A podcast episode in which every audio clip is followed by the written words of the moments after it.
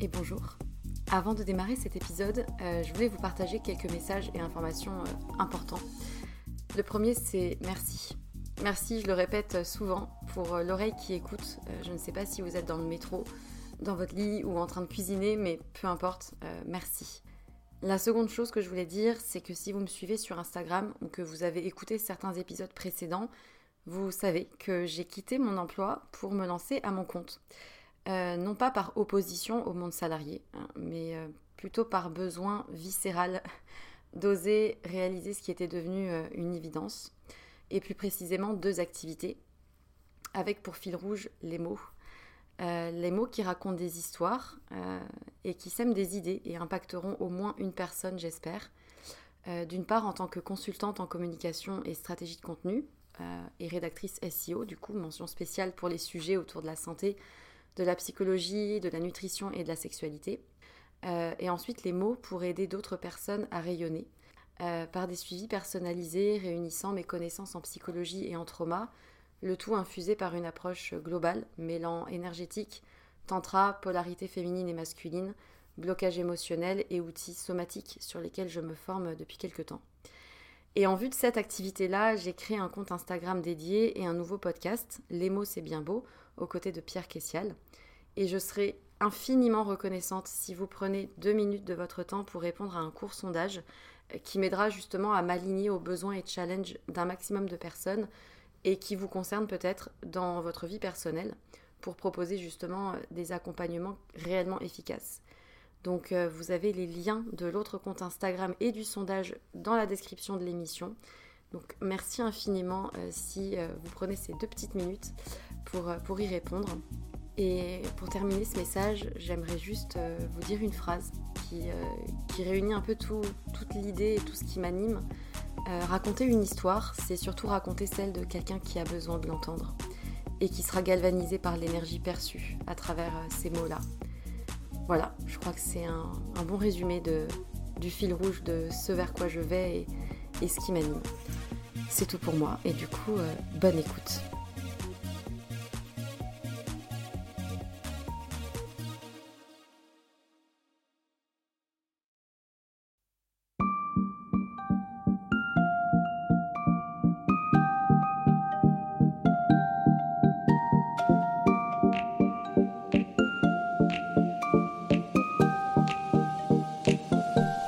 Bonjour et bienvenue sur Sois sage et parle fort, le podcast pour oser, se changer, ne plus se conformer, rire, parfois pleurer, débattre de sujets et témoignages variés. Je suis Marie et j'ai décidé de ne plus être sage et de parler fort, dénoncer, partager et surtout créer du lien. Si vous me suivez sur Instagram, mon pseudo est Marie la graine. C'est un peu cela, Sois sage et parle fort. Semer des graines et voir si ça donne quelque chose, si ça apporte à d'autres. Que tu débarques tout juste ou que tu m'écoutes depuis plusieurs épisodes, merci de faire exister ma voix et les personnes que je reçois ici. Aujourd'hui, je vous retrouve en compagnie d'une femme, d'une maman de deux enfants et enseignante dans la vraie vie. Sur le monde internet, elle écrit sous le pseudo Madeline sur son blog et sur son compte Instagram Madame Captain. Je suis tombée sur son article grâce à une abonnée qui me l'avait envoyé alors que je m'interrogeais sur les risques de la tendance éducation bienveillante et positive. Son article s'intitule Aliénation des mères 2.0 Adieu et je vous recommande absolument de le lire. Alors voilà comment j'ai découvert Madame Captain, qui écrit autant sur la parentalité que sur le sexe, sur la libido des parents ou le burn-out postpartum, sur la pénétration après grossesse ou le cododo, bref, deux univers intrinsèquement liés, on ne peut pas le nier, hein, et pourtant souvent passés sous silence par les principaux concernés. Alors aujourd'hui, nous allons parler d'éducation positive sous un angle un peu différent, il n'est pas un jour sans qu'on lise un article parentalité qui s'insurge contre les violences ordinaires et encourage les parents à toujours voir le verre à moitié plein de manière joyeuse et sereine, même si les gosses viennent de dégommer la cuisine, fait des coloriages sur tous les murs du salon tout en refusant de s'habiller alors que c'est l'heure d'aller à l'école depuis une heure. Des articles qui te vendent la parentalité comme un monde merveilleux fait de petits papillons roses et de coopération avec l'enfant. Revenons-en aux bases. La parentalité positive est née dans les années 80-90 en remettant complètement en cause l'autoritarisme d'antan, prohibant punitions et sanctions, et appuyée par des études en neurosciences. Très difficile de remettre en question un courant qui promeut le meilleur pour l'enfant. Et encore, qui oserait dire Ah bah non, moi je fais de l'éducation négative Sauf que ces théories sont très culpabilisantes pour les parents, comme des recettes de cuisine à appliquer stricto sensus. À titre d'exemple, dans l'un des livres de la célèbre Isabelle Filiosa, on peut lire qu'une fois la consigne énoncée, un seul mot permet de la rappeler. Évitez donc de mobiliser la rébellion en donnant un ordre. Autre exemple, dans l'ouvrage Il me cherche, Isabelle Filiosa propose aux parents de jouer chaque matin avec l'enfant avant de partir à l'école, au moins 10 minutes. Et je cite, Un jeu dès le matin entraîne une réduction considérable des plaintes dans la suite de la journée. Les enfants jouent plus volontiers et plus calmement ensemble quand ils ont joué avec un parent le matin et que leur réservoir est donc bien plein. Jouer avec un enfant en se montrant attentive à ses émotions, interagir avec lui, a une incidence sur le niveau des hormones de stress dans les urines de l'enfant. Ah bah quand même Concrètement, si vous êtes parent, vous avez le temps pour jouer avec votre enfant chaque matin, tout en faisant en sorte qu'il ait mangé, qu'il soit prêt et à peu près propre et lavé. Je ne suis pas sûre que tous les parents puissent être capables de faire ça, mais encore une fois, je ne suis pas encore mère, donc euh, qui sait, hein, peut-être que j'aurai ce fabuleux pouvoir en tout cas, les conséquences sont là. Nombre de parents vivent des burn-out, sont épuisés de cette course à la perfection, de la peur de mal faire, de ne pas faire le meilleur pour l'enfant, la culpabilité de craquer parfois aussi, et puis enfin, euh, rappelons-le, un business juteux. Comme tout courant qui a ses adeptes, il y a aussi les gourous qui n'auront pas du tout à craindre la banqueroute. Sur Internet, on retrouve rapidement des blogs de parents improvisés coach en parentalité positive et les conférences basées sur les livres de Filiosa sont toutes franchisées un beau marketing qui a même vu des marques déposées fleurir. Idem avec les lois naturelles de l'enfant, paru en 2016, qui déclare par exemple que lorsque nous avons une attitude bienveillante, alors les neurones de son hippocampe foisonnent et de nouvelles connexions neuronales apparaissent. J'aime aussi beaucoup la phrase de Sarah Chiche, psychanalyste, qui dit que l'enfant est devenu le signe extérieur de la réussite de ses parents. Et la société du toujours plus n'arrange rien, le burn-out parental n'est pas à prendre à la légère et les réseaux sociaux avec mise en scène parfaite n'aident clairement pas. Alors aujourd'hui, nous ne parlerons pas que des déviances, mais surtout du vécu concret de Madeline, qui est aussi passée par cette tentative impossible de suivre les gourous de l'éducation bienveillante. Et surtout, nous parlerons à tous les parents en devenir ou actuels qui se posent peut-être la question que dois-je faire? Que devrais-je penser? Qui écouter? Bienvenue à toi Madeleine, c'est à toi. Je te laisse te présenter, nous dire qui tu es, d'où tu viens et que fais-tu dans la vie. Merci Marie. Alors mon nom de plume c'est Madeleine, Madeleine Captain. J'ai pris un nom de plume sur les réseaux sociaux pour garder l'anonymat car je suis enseignante et je tiens un blog qui parle parentalité et sexualité. Même si actuellement je suis en congé parental, je n'aimerais pas que mes élèves ou même parents d'élèves découvrent ce blog. J'ai 31 ans, je suis en couple avec mon mari depuis 10 ans. Nous avons deux enfants, Mini Captain qui a 6 ans et bébé sourire qui a un an et demi. J'ai été élevée en plein air, en plein Gers, et je suis issue d'une famille modeste. Nous sommes deux filles, j'ai donc une grande sœur. Voilà pour le contexte. Tu as donc deux enfants qui sont deux petits garçons, si je ne me trompe pas, bébé sourire et mini captain.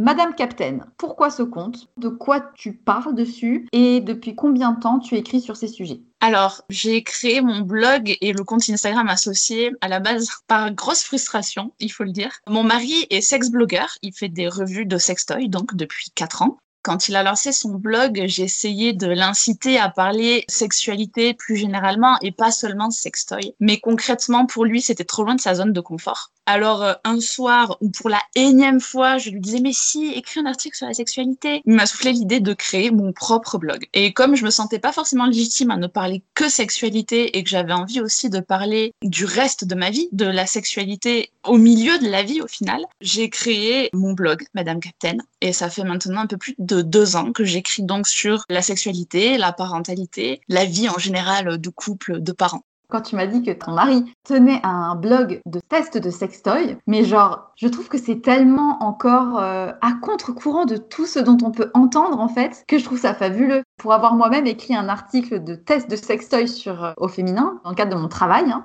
j'avais trouvé ça super drôle et j'étais tombée en fait dans mes recherches sur des blogs de tests de sextoy, mais j'imaginais pas que ça existait avant de moi-même faire la recherche pour voir si ça existait en fait des testeurs de sextoy. Et si c'est pas indiscret, pourquoi il voulait pas écrire sur la sexualité? Donc lui, il fait que des tests de sextoy et c'est venu comme ça. Alors en fait, il veut pas écrire sur la sexualité parce que déjà quand on voit son blog, on se doute de sa sexualité. C'est quelqu'un qui aime le sexe anal pour lui, qui adore la stimulation prostatique. Au final, il estime que que à travers les tests de sextoy, il en parle assez. Et il a du mal à se positionner sur la philosophie autour de la sexualité. Même si lui, il est mm. très sex positif quand on parle en direct avec lui, il a aucun problème à donner des conseils quand il y a des gens qui viennent lui envoyer des MP sur Instagram, ça lui pose aucun souci. Mais poser une réflexion écrite sur tout ça, c'est un peu trop en dehors de son esprit scientifique et cartésien. Comme tu disais, tu parlais des textures, de mettre une note au sextoy, voilà, bah lui c'est tout ça avec euh, une touche d'humour parce que c'est quelqu'un qui a beaucoup d'humour, même si des fois euh, ça plaît pas à tout le monde. Et je suis plus celle qui intellectualise tout ça, on va dire. Chacun a son rôle bien défini dans le débat autour de la sexualité, mais c'est plutôt complémentaire finalement. Du coup, on va parler ensemble de ta vision de la parentalité et de ce par quoi tu es passé en fait jusqu'à te faire pas mal d'ennemis sur les réseaux parce que tu critiques euh, certaines déviances qui ont lieu dans les médias, en société, mais aussi et surtout sur les réseaux sociaux. Peux-tu rappeler pour ceux qui nous écoutent de quoi il s'agit quand on parle de parentalité bienveillante et respectueuse? Voilà, en quelques mots, nous dire de quoi il s'agit au sens commun du terme. Alors en fait, l'éducation qu'on appelle bienveillante, positive, respectueuse, c'est tout simplement une éducation sans violence physique et psychologique. Tout simplement, on part du principe que l'enfant est une personne et que comme toute personne, il mérite d'être traité avec respect et sans violence. Il est vrai que certains courants de ce courant-là vont peut-être un peu loin voire beaucoup trop loin. Et j'étais tombée sur un article, en fait, avant de te connaître, sur justement les cas de burn-out parentaux, parce qu'en fait, les parents n'en peuvent plus en tout cas pour certains, de ne pas savoir quoi faire et de se sentir complètement laissé de côté ou en tout cas incapable de suivre ce qui est soi-disant le meilleur pour l'enfant. À ton avis et selon toi, depuis quand est-ce que on en entend autant parler et qui est à la tête de tout ça et comment ça se manifeste dans la sphère publique? Alors, bon, moi, je suis pas experte sur le sujet euh, de l'éducation. Du coup, je peux juste parler de ma propre expérience. Je suis tombée enceinte en 2013 et mon grand est né en 2014. Et ça tombe bien puisqu'en 2013, c'est là où Fioza a publié ses best-sellers sur l'éducation. Euh. Et 2014, c'est l'année où Gegen sortait aussi son livre pour une enfance heureuse. Du coup, la sortie de ces livres a vu proliférer des forums et des groupes Facebook sur la parentalité. Il y a eu notamment la création de l'association Stop VO. Donc VO, c'est violence éducative ordinaire, qui est en lien avec euh, l'Observatoire des violences éducatives ordinaires des documentaires qui sont sortis dans la même époque, notamment je pense au documentaire de Marion Querc, qui du coup, il faut le savoir, ben, n'a aucune expérience ni en parentalité, ni en psychologie, ni en journalisme. Ça met un peu ces documentaires en perspective. Je pense que ça a culminé quand euh, une liste des violences éducatives ordinaires est sortie, portée par un groupe Facebook duquel a émané l'association Stop VO. D'accord, je comprends mieux. Concrètement, cette euh, association Stop VO, elle existe toujours? Oui, oui, elle existe toujours et elle milite contre les violences faites aux enfants concrètement, c'est un combat euh, qu'il faut mener parce que euh, moi, en ma capacité d'enseignante, malheureusement, euh, chaque année, j'assiste à des violences intrafamiliales. Enfin, j'ai des élèves dans mes classes qui vivent des violences intrafamiliales contre lesquelles il est important de lutter. Quand tu es mise face à autant de contenu en rapport avec une éducation d'une certaine manière, tu es forcément beaucoup plus sensible à ces sujets-là. Dans ces groupes Facebook, est-ce qu'il y a des choses qui sont, on va dire, peut-être exagérées? Ah bah oui, notamment dans cette liste des violences éducatives ordinaires, on retrouve donner un surnom à son enfant, au même titre de le frapper. Ah oui. Le problème, c'est le manque de nuances, en fait, dans tout ce courant. Par exemple, tu vois, il suffirait de compléter donner un surnom péjoratif à son enfant. Par exemple, euh, ce que je vais dire, c'est un peu vulgaire, pardon, hein, mais pour l'avoir vu à la sortie du collège, un papa qui appelle son petit sixième, là, et qui fait être trop du cul, je suis là. Bon, voilà, ça, par exemple, on est d'accord que c'est. Voilà. Comme dans tout groupe militant, et je dis bien le mot militant, bah, il y a toujours dedans des illuminés. Et quand il y a beaucoup d'illuminés, ça fait pas des bons résultats en général. Toi, du coup, comment tu t'es retrouvé face à ça? Alors moi, j'ai été complètement euh, prise au piège dans tout ça parce que, euh, comme tu le disais au début, quand on te parle de parentalité positive, bah, ça veut dire qu'il y a une parentalité négative. Quand on parle de parentalité respectueuse, ça veut dire qu'il y a une parentalité qui ne respecte pas. Pareil avec le terme bienveillant, ça veut dire que quelque part, il y a une parentalité malveillante. On veut bien faire quand on va devenir parent. On est tous des parents bienveillants dans l'âme, quelles que soient nos pratiques.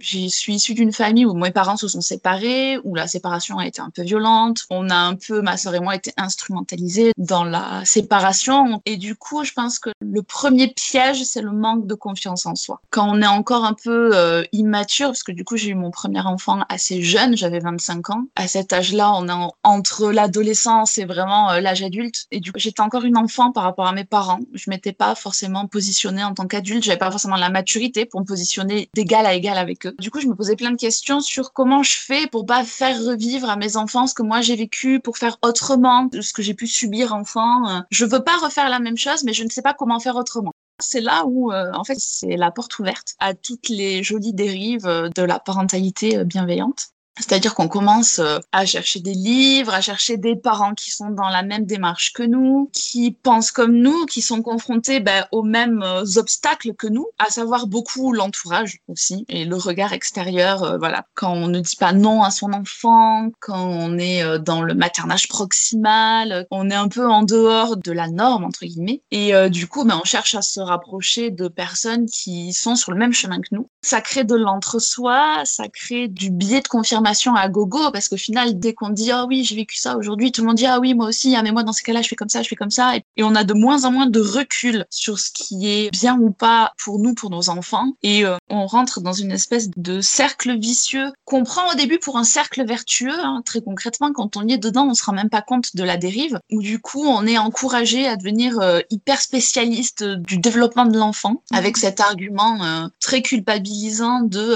à l'ère d'internet, si on est ignorant, c'est qu'on le et du coup, petit à petit, ça abîme l'instinct parental qu'on peut avoir. Ça nous abîme nous, ça peut abîmer notre conjoint, ça peut abîmer nos enfants aussi. Euh, parce qu'au final, c'est un courant, quand tu citais Fioza en introduction, parce que c'est totalement ça, c'est un courant qui est assez validiste, qui est fait pour des parents qui ont la disponibilité d'esprit hein, de se poser la question sur comment j'éduque mes enfants, qui ont la ressource euh, émotionnelle, cognitive, mentale d'aller chercher ailleurs, qui du coup sont valides eux-mêmes et qui ont des enfants valides. Parce que quand on lit sur certains blogs, sur certains comptes, sur certains groupes, que soigner son enfant est une violence, fait partie des violences éducatives, clairement, ces parents-là n'ont pas d'enfants avec une maladie ou un handicap qui nécessite des soins dont on ne peut pas se passer. Bah oui, bien clairement. Moi, ça me fait penser à certains extrêmes ou euh, certaines religions, tout simplement, plutôt euh, dérives sectaires, qui euh, prônent qu'il ne faut pas prendre de médicaments ou pas soigner, etc. Bon, c'est encore un autre délire, mais ça peut aller très loin et malheureusement, comme tu le soulignes très bien, à partir du moment où on adhère à des courants qui sont hors de la norme et que l'on trouve du réconfort et du soutien auprès d'autres personnes qui essayent de suivre cette autre norme, on retrouve une validation, comme tu le disais très bien, un biais de confirmation où, ok, je m'abonne du coup à des contenus sur les réseaux sociaux qui prônent la même chose. Je lis des contenus qui valident ce en quoi je commence à croire. Je m'intéresse à des bouquins qui ne prônent que ce que je pense déjà être bon. Et du coup, en fait, je m'enferme dans un milieu, j'y crois. Et en plus de ça, je me mets à influencer malgré moi d'autres parents qui étaient peut-être jusque-là protégés de ce cercle-là. Et c'est comme ça que, par exemple, je tombe régulièrement sur des influenceuses très connues, très euh, parentalité, etc., qui ont l'image de la mère parfaite, du couple parfait, aussi soudé qu'au premier jour, dont les enfants sont toujours souriants, veulent toujours bien s'habiller, veulent toujours jouer, sont toujours rigolos. des fois, ils font des petites euh, chouineries, mais rien de bien méchant. Et où ils arrivent toujours à collaborer avec l'enfant pour lui faire entendre raison alors qu'ils ont trois ans et demi.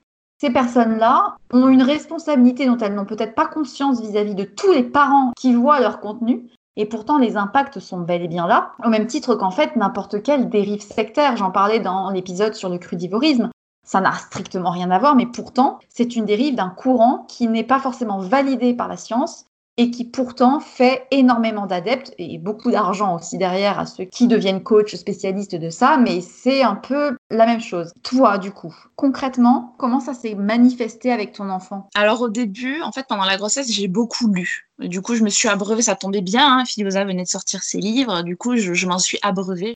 Quand je me pose une question sur un sujet de manière générale, j'aime beaucoup lire des ressources là-dessus. Et du coup, j'ai commencé par lire beaucoup par me poser des questions, beaucoup. Interroger euh, mon homme aussi sur comment il concevait qu'on allait faire, est-ce qu'il était d'accord avec moi, est-ce que voilà. Et du coup, lui, ça l'a beaucoup euh, perturbé au final parce qu'il se posait moins de questions que moi, il était plus euh, instinctif. Et après, ça s'est concrétisé par ce qu'on appelle le maternage proximal. Donc le maternage proximal, c'est aussi une grosse dérive de ce mouvement de parentalité bienveillante et ça repose sur euh, une moisissure argumentative très simple qui est l'appel à la nature. Attends, je connais pas le mot maternage. Attends, vas-y redis parce que je connais pas ce mot. Maternage proximal, donc en fait, ça repose sur l'argument que la nature est bien faite et qu'un bébé, quand il naît, il a besoin de sa mère, essentiellement de sa mère. Donc euh, il faut le porter, l'allaiter, dormir avec lui, il faut revenir à ses instincts primitifs d'animal, pour euh, résumer très très grossièrement. C'est la mère qui est encore plus responsable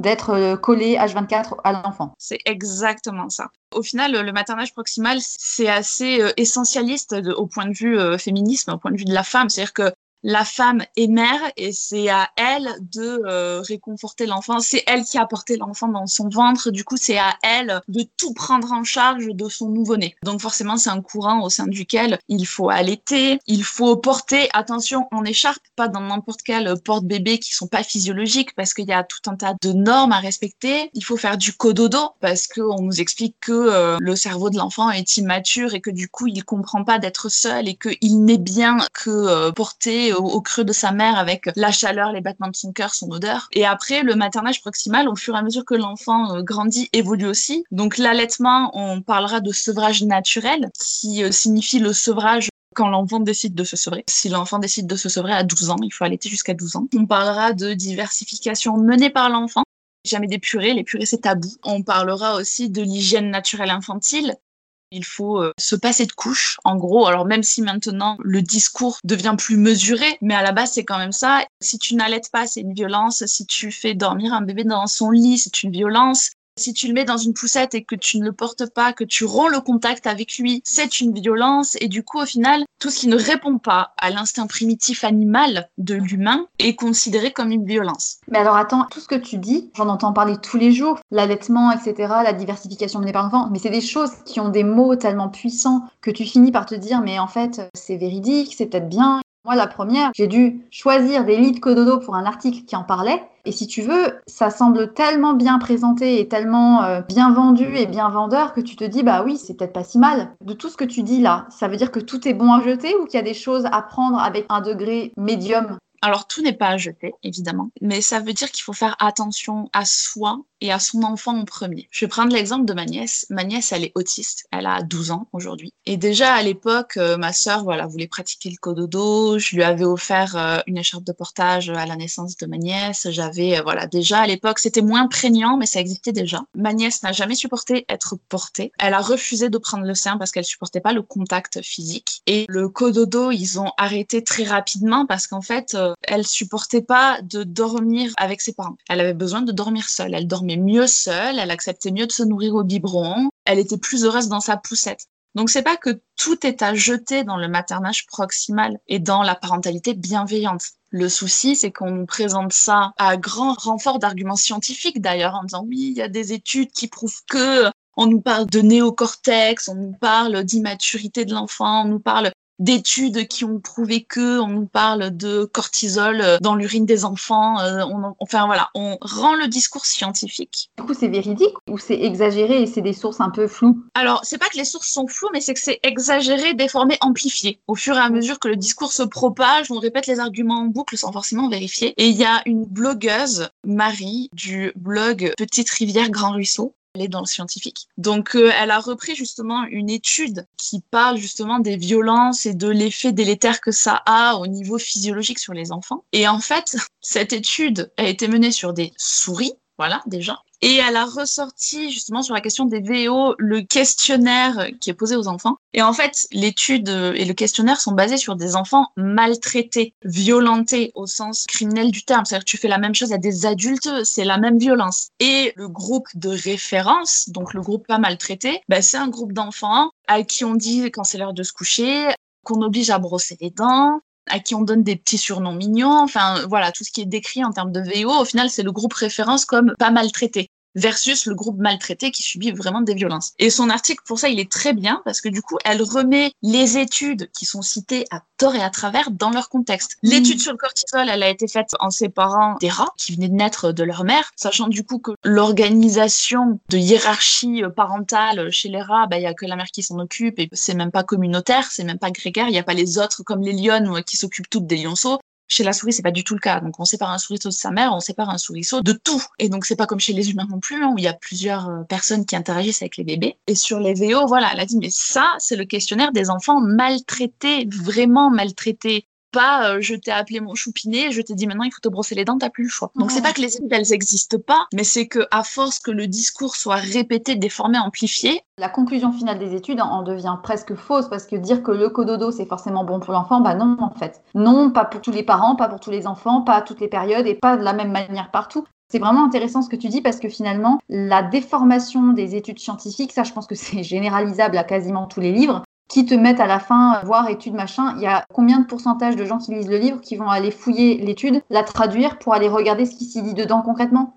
Pour certains épisodes où j'avais besoin de ressources scientifiques à faire ce travail de déconstruction de l'étude pour aller fouiller qui l'avait fait, pourquoi, comment, bah c'est pas une mince affaire, mais ça permet de remettre les choses dans leur contexte parce que tu te rends compte que entre ce qui est écrit, la petite ligne dans le livre, qui te dit le cododo c'est la bonne chose à faire. Quand tu lis les articles vraiment scientifiques, tu te rends compte que c'est pas si clair que ça, surtout quand c'est fait sur des rats.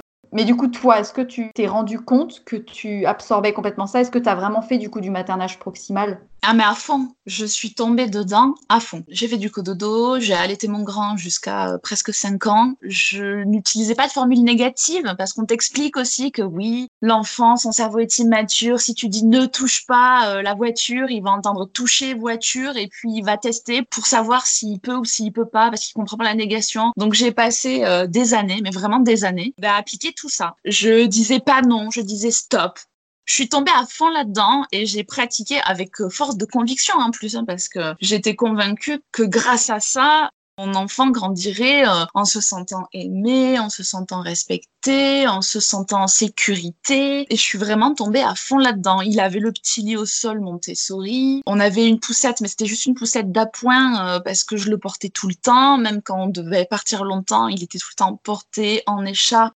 J'ai investi dans des écharpes. Là aussi, c'est une vraie industrie lucrative, hein, le portage, parce que la moindre petite écharpe, ça coûte déjà une bonne centaine d'euros, voire quelques centaines d'euros. J'ai vraiment sombré là-dedans à fond. En plus, évidemment, ma famille n'a pas osé trop intervenir parce que je suis quelqu'un qui a un très fort caractère. Ma belle famille a émis des jugements assez assassins qui, du coup, euh, bah, au final, m'ont conforté dans ce que je faisais parce que je me disais, ah mais oui, mais eux, de toute façon, c'était une famille euh, V et O, donc euh, je vais pas écouter leurs conseils parce que euh, je veux pas faire comme eux. J'en suis venue à un degré tel que je me posais constamment la question est-ce que ça c'est une violence éducative ordinaire ou pas? Là, c'est l'heure du bain, il est en train de jouer. Si je lui dis allez, on va au bain, du coup, je l'influence parce que on part pas de son impulsion intrinsèque d'avoir envie de se laver, donc du coup, je vais l'influencer.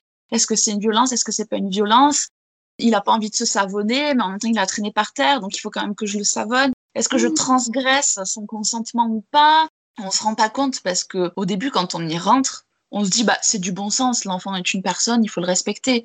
Comme je disais tout à l'heure, on finit par être dans de l'entre-soi, favorisé par l'algorithme des réseaux sociaux d'ailleurs. Plus on aime un contenu, plus les réseaux sociaux ne nous montrent que ce contenu. Au final, on se retrouve à s'enfoncer de plus en plus là-dedans. J'étais dans la question permanente de est-ce que ça c'est une violence ou c'est pas une violence? Du coup, à mon échelle, j'ai aussi participé à la propagation de ce dogme éducatif, hein, parce que j'en parlais avec mes copines. Je disais, tu vois, là, t'as crié, tu devrais pas crier, parce que du coup, ton enfant, ça le met dans un état de sidération, parce qu'il comprend pas, c'est violent. Enfin, tout ce qu'on peut lire, je l'avais bien intégré, et du coup, je le régurgitais très proprement. Ce qui est intéressant, c'est que tu as réussi surtout à te remettre en question. À partir de quel moment ça a craqué? Enfin, il y a bien eu un moment où tu as dû vriller dans ta tête. Genre, tu t'es dit non, c'est pas possible, là, je, enfin, je pète un cap parce que je me rendais pas compte. Mais c'est vrai que si ça prend des proportions dans le détail, mais tu devais être dans une état de souffrance et de fatigue et d'épuisement mental et physique qui devait être impressionnant.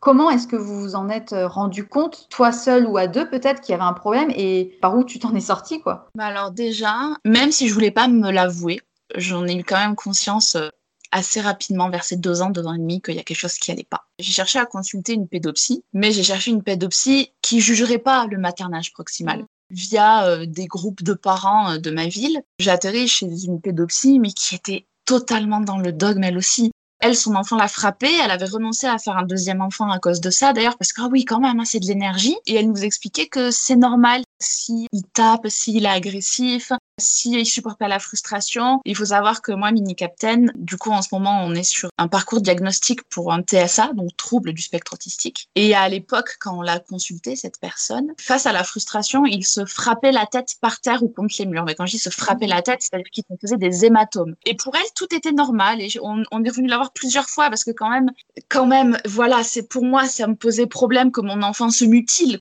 parce que c'était clairement ça. Hein. Et pour elle, non, non, mais c'est normal, il fallait qu'on lui fasse confiance et à force de se faire mal, il arrêterait. J'aurais pu sortir de ce dogme à ce moment-là et du coup, j'en suis pas sortie parce que euh, on n'est pas tombé sur une pédopsychiatre euh, qui avait assez de recul sur tout ça. Du coup, on a continué. Euh, il y a eu des soucis en petite section, il y a eu des soucis en moyenne section. Mais du coup, ces difficultés-là que vous avez rencontrées quand il était petit, d'abord chez vous quand il se met en colère ou ensuite à l'école maternelle, ne venaient pas des soucis que tu avais vis-à-vis de l'éducation, mais venaient purement et simplement de ce trouble du spectre autistique. Et pourtant, tu t'acharnais à essayer de respecter ce qui t'était indiqué en pensant bien faire. Mais en fait, il y a des deux. Parce que selon les neuroatypismes, il ne faut pas faire de généralité. Moi, mon fils a besoin d'un cadre très strict et très ferme pour pas sombrer dans l'anxiété. Parce qu'en fait, lui laisser trop de choix, lui parler trop, lui expliquer trop les choses, ça le surcharge au niveau cognitif, ça le surcharge au niveau émotionnel et ça le perd. En fait, il est noyé dans l'océan des possibles et ça lui crée une anxiété folle. Et au final, c'est tout ce que propose le dogme, de dialoguer avec l'enfant, de lui expliquer, de partir des impulsions de l'enfant, de partir de lui comme référence, de se laisser guider par l'enfant. Au final, tout ça, associé à son neuroatypisme, ça a aggravé toute la situation. Et clairement, je pense que je me serais fait confiance dès le départ, sans tomber dans toutes ces dérives. Je pense qu'on aurait euh, détecté plus tôt ces troubles. Il aurait été moins anxieux, il aurait moins de troubles anxieux à ce jour c'est pas indissociable. Les deux vont de pair. Vouloir à tout prix pratiquer cette parentalité positive qui est vendue comme la parentalité à appliquer, associée à la neuroatypie, ça a vraiment été le pire des cocktails qui soit pour euh, notre mini captain. Et au final, euh, l'électrochoc, ce qui m'a fait vraiment sortir de tout ça d'un coup, c'est quand je suis tombée enceinte de bébé sourire. Parce que déjà avec la grossesse, j'étais plus fatiguée, donc j'étais moins disponible, moins patiente. On était rentré dans une dynamique d'hyperadaptation constante au final, où c'était l'enfant euh, qui était le centre de nos vies. Ça a fait peser sur Mini Captain un poids énorme aussi, qui est le poids du bonheur de ses parents et que les enfants ne devraient pas avoir à porter. Et donc, quand je me suis retrouvée enceinte de bébé sourire et moins disponible, j'ai ouvert les yeux sur le fait que tout ce que je pratiquais était quand même d'une violence inouïe pour moi, maman. J'étais rentrée dans une dynamique de euh, je suis essentielle et mon fils ne veut être sans moi et il faut que tout passe par moi parce que sinon euh, rien n'ira jamais et jamais personne ne sera à la hauteur pour éduquer mon enfant. Et puis au regard de cette deuxième grossesse qui arrivait, tu commençais à voir se profiler le fait que tu allais devoir donner deux fois plus d'énergie à deux enfants de la même manière. Et c'est là que tu as dû te dire, non, mais en fait, euh, non, enfin, il y a un problème quelque part. Et puis en plus, autour de toi, tu devais quand même voir, quand Mini Captain a commencé à aller à l'école, tu devais quand même bien voir qu'il y avait nombre de parents dont les enfants allaient très très bien et qui pour autant avaient pas toujours euh, un discours hyper euh, à laisser l'enfant choisir lui-même, etc. Enfin, je veux dire, moi, j'aurais été éduquée comme ça, enfin, ça aurait été impossible à des moments. C'est toujours ça que j'ai entendu de mes parents, en tout cas, c'est que par-delà les bases évidentes du respect de l'enfant, de l'écoute et de la bienveillance, l'enfant a aussi besoin de limites pour se construire et d'avoir quelqu'un qui est là pour mettre un cadre entre guillemets. Enfin, je pense. Mais c'est ça. En fait, il y a bon, l'école nous a beaucoup aidé parce qu'au final, la directrice de l'école, elle est bienveillante, mais dans le sens justement bien veiller au développement de l'enfant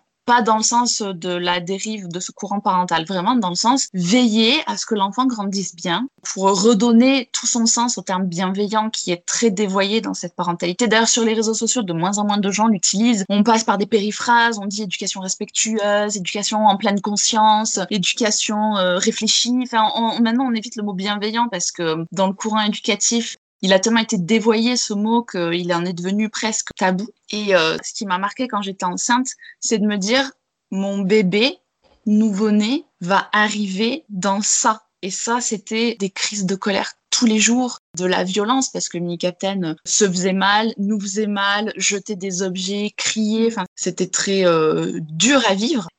Est-ce que tu penses que la parentalité positive, comme tu l'appliquais, était d'autant plus anxiogène pour lui du fait de sa spécificité C'était totalement anxiogène pour lui, bien entendu. Dans les crises de violence qu'il traversait, qui sont plus, peut-être pas plus nombreuses, mais plus intenses qu'un enfant neurotypique, parce que du coup, avec le neuroatypisme, il a une sensibilité exacerbée, et il y a des choses qui, pour un enfant neurotypique, passeraient très bien, qui, pour lui, le marquent, qu'il a besoin d'extérioriser. Et du coup, c'était totalement anxiogène euh, de lui laisser le choix, de lui parler, de verbaliser quand il faisait ses crises de violence, au final, c'était sa manière à lui de venir chercher euh, un cadre ferme, un cadre rassurant, un cadre réconfortant. Et quand j'ai commencé vraiment à mettre des limites, à plus laisser passer, à être moins disponible avec la grossesse, il a commencé à s'apaiser. Et en fait, c'est là où je me suis dit, ça n'allait pas jusque-là ce que je faisais. Au final, j'avais voulu trop bien faire. Et on fait tous des erreurs, c'est sûr, en tant que parent.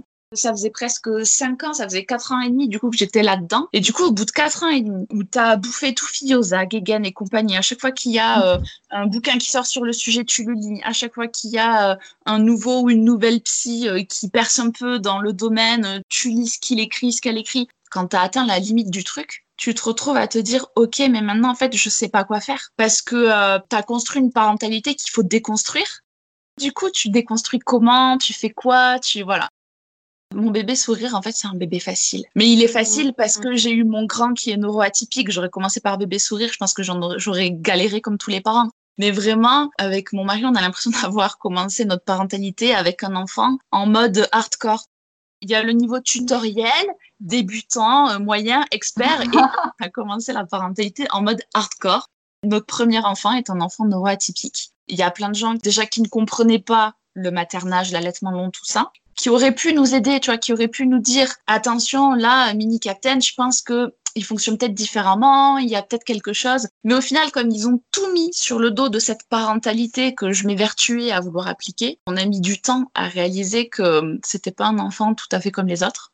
Et c'est quand bébé sourire est né et que tout s'est bien passé. Enfin, c'est vraiment un bébé facile. Quand il pleure, c'est qu'il y a quelque chose. Donc, il suffit qu'on réponde à son besoin et puis il arrête de pleurer, tout va mieux, il redevient sourire pour s'endormir, il lâchait le sein, il se tournait de l'autre côté et pouf, il dormait. Alors que mon grand, il était accroché au sein, mais 20 heures sur 24. C'était aliénant, vraiment, c'était aliénant. Et voilà, tu vois, c'est plein de petits détails comme ça, où quand je comparais Mini Captain au même âge que Bébé Sourire, j'ai compris qu'en fait, Mini Captain, il y avait quelque chose, que c'était pas un enfant comme les autres. Parce que j'ai compris qu'au final, mon bébé Sourire, bah, c'était un enfant normal, la plupart des parents ont euh, des bébés comme bébé sourire et au final, moi, mon mini captain, ben, il avait besoin d'autre chose. Et du coup, je savais pas comment faire, je savais pas quoi lui donner puisque du coup, j'avais passé quatre ans et demi à construire euh, cette parentalité dogmatique euh, qu'on vend comme la seule et unique parentalité. Et du coup, pour revenir à ce que tu disais tout à l'heure de, des enfants qui ont besoin de limites pour bien se construire, il y a une image que j'aime beaucoup, qui m'a beaucoup parlé, que j'avais vue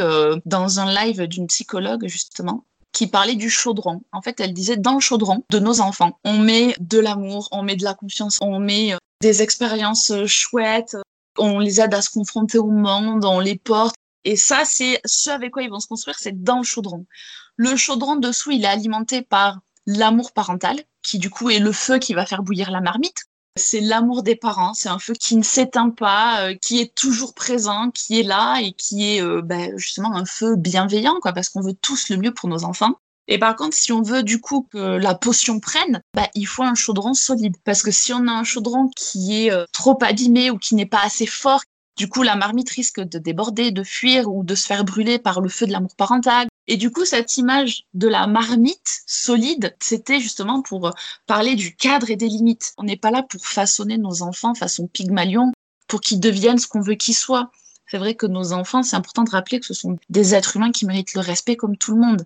Mais nous, les premiers, adultes, on obéit à des règles, on vit en société avec des autres, on évolue dans un cadre qui a ses règles, ses codes et ses limites. Et si on transgresse le code, ben, il y a des sanctions qui viennent et c'est pas l'anarchie. La dynamique dans laquelle on vit, elle est régie par des règles. Et du coup, maintenant, donc avec le suivi qu'on a pour Mini Captain, on a adopté cette posture de fermeté bienveillante où en fait, on mm. offre à notre grand le cadre dont il a besoin au final, on applique, enfin, quand j'avais écrit mon article, j'ai eu beaucoup de commentaires qui disaient, mais au final, votre démarche, c'est ça qui est réellement bienveillant. Et c'est vrai que je mmh. suis d'accord, on part de notre enfant et après, on lui trouve le cadre adapté. Mais par exemple, quand moi je dis que euh, bah, quand Mini Captain déborde, qui fait des crises, on le met dans sa chambre pour qu'il se calme. Mais il y en a beaucoup, c'est oui, c'est de l'isolement, tu lui retires sa source d'amour, il se retrouve tout seul face à ses émotions. Pour beaucoup, c'est une violence éducative. Et pour beaucoup sur les réseaux, je suis Madame Captain pro-VO, alors que pas du tout. Je suis contente de te recevoir pour qu'on puisse dénoncer du coup la dérive qui en est liée. Comment concrètement, toi, tu peux dire aujourd'hui que ça se manifeste, surtout sur les réseaux sociaux, cette dérive-là? Enfin, Comment tu le vois? Est-ce que tu essayes de lutter contre ça? Alors, c'est hyper insidieux au final sur les réseaux sociaux. Alors, il y a des comptes qui sont très clairement là, euh, justement, pour maintenir ce que j'appelle le dogme, parce que c'est très lucratif. Tu le disais au début de l'épisode, c'est très, très lucratif. Donc, tout le monde s'autoproclame coach parental, accompagnant la parentalité respectueuse, tout ce que tu veux parce que c'est très lucratif. Donc, tu as ces comptes-là qui sont clairement identifiables. C'est si on veut te vendre quelque chose en parentalité, moi, mon conseil, c'est fuyer. Voilà, sur les réseaux sociaux, euh, voilà, si on a des problèmes avec ses enfants, il y a des professionnels qui sont formés, que ce soit psychologues, que ce soit éducateurs de jeunes enfants, que ce soit les PMI, que ce soit euh, les CMPP. On a déjà des institutions en place qui sont là pour aider les parents et les enfants. Donc, euh, ce que j'ai tendance à dire, c'est si quelqu'un veut te vendre quelque chose sur Instagram, fuis parce que c'est pas là où tu trouveras la solution. Mais ça, voilà, ça c'est le degré 1, c'est le degré le plus visible, on va dire, de la propagation du dogme parental sur Instagram. Hashtag coaching en parentalité bienveillante, parce que ça je l'ai vu plusieurs fois, ça fait peur. Mais bon, ça c'est facile à repérer. Voilà, ça c'est très facile à repérer. C'est sur ces mots que s'achève la première partie du podcast en compagnie de Madame Captain sur ce sujet si sensible qu'est la dérive de la parentalité prétendue être bienveillante. Dans le prochain épisode, nous aborderons le sujet qui fâche. Comment les réseaux sociaux sont les premiers vecteurs de cette dérive que je n'ai pas peur de décrire comme sectaire, mais aussi pourquoi l'éducation positive soulève de vraies questions politiques. Patriarcat, classisme, validisme, biais cognitif et plus encore, la suite au prochain épisode. En attendant, je vous invite à aller suivre Madame Captain, l'un de mes comptes Instagram préférés pour sa franchise, ses coups de gueule, ses coups de cœur et son esprit critique. Je vous remercie infiniment pour votre écoute N'hésitez pas à parler de Sois sage et parle fort autour de vous, me laisser un commentaire ou m'écrire, mes messages sont toujours ouverts. A très bientôt et surtout n'oubliez pas, soyez sage un peu et parlez fort, beaucoup.